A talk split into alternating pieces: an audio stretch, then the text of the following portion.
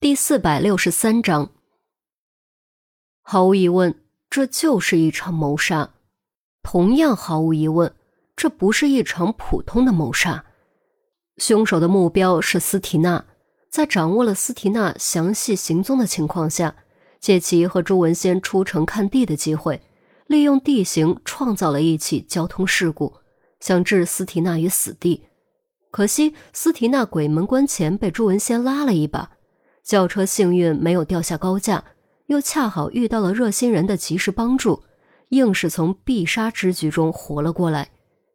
凶手功亏一篑，却并没有善罢甘休，直接派人假扮护士潜入医院，对斯提娜进行暗杀，同时杀掉肇事司机灭口。可惜斯提娜就是运气好，关键时刻钟离识破了护士。导致护士不得不鱼死网破，最终功败垂成，挥刀饮恨。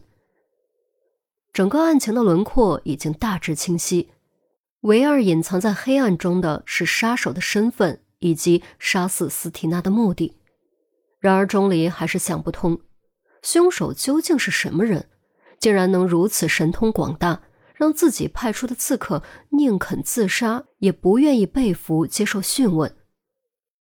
接到电话后，孔玉德以最快速度赶了过来，与他一同前来的还有陈红。到底怎么回事？怎么会发生这种事？孔玉德阴沉着脸，大步走进病房。由于尸体已经被挪到太平间，所以病房里并没有尸体，只能看到地上的斑斑血迹。事情大概是这样的。于西大致将整件事复述了一遍，说完补充道：“刚刚已经对全员护士的资料进行了对比，并无此人，他是个假护士。”“对对对，我们已经确认过了，绝对不是我们骨科的护士，也不是我们医院的护士。”骨科主任擦擦额头，赶紧澄清。旁边副院长白恒涛脸色要多难看有多难看，他也是醉了。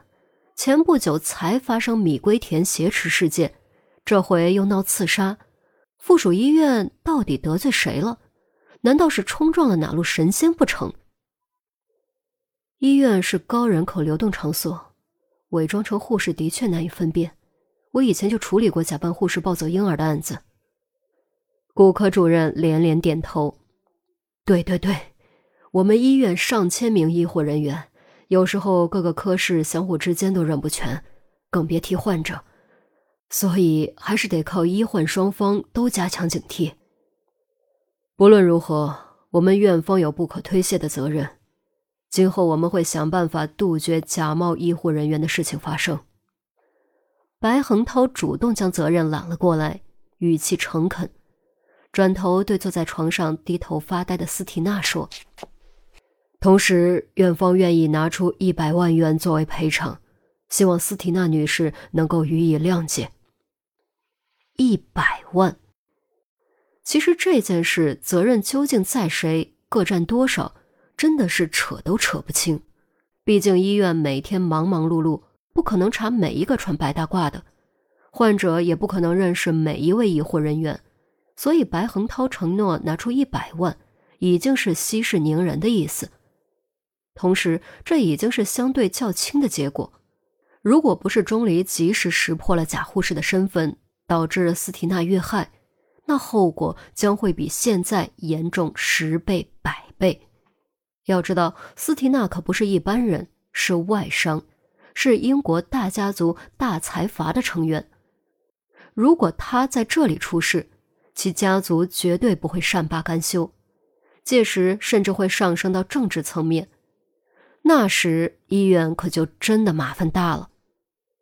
斯提娜依旧默默低头坐在那里，没有答应，也没有拒绝，不知道究竟是嫌少还是没听见。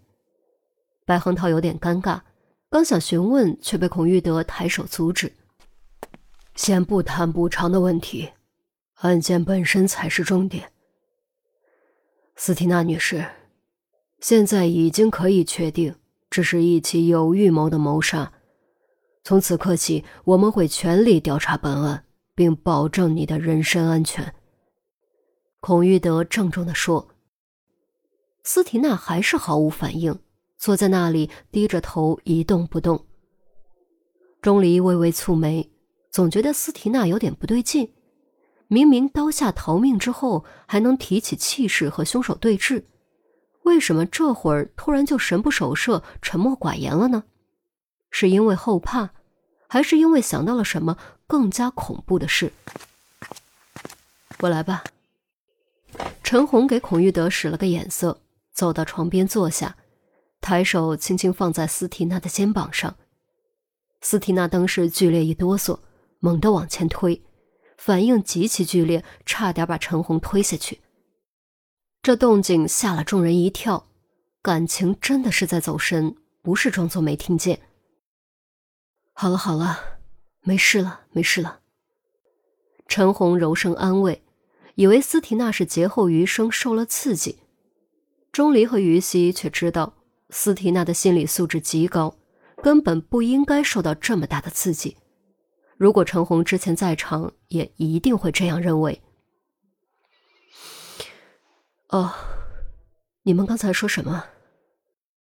斯提娜自知失态，轻轻吸了吸鼻子，将额角散落的头发理到耳后，强作镇定。刚才这件案子的性质已经确定。目前你的处境比较危险，在抓住凶手前，还是让我们负责你的安全比较好。白恒涛连忙补充：“还有，我愿愿意拿出一百万作为对你的补偿。一百万就算了，我不差这点钱。再说，如果我真的出了事，你们也赔不起。”斯提娜随意扬了扬手，这话让白恒涛很尴尬，却又松了口气，毕竟。一百万对医院来说也不是一笔小数目，若非斯提娜身份特殊，也不会如此轻易拿出来。现在我们来谈谈你的安全问题吧。是你继续养病，我们派人来看守，还是你去我们那里？陈红还没说完，便被斯提娜打断。斯提娜语气突然变得斩钉截铁，迎着孔玉德的目光说：“我要撤案。”撤案，明明是斯提娜坚决要立案，怎么莫名其妙就突然一百八十度大转弯要撤案呢？众人都被弄得满头雾水，一时间几乎以为自己听错了。你说什么？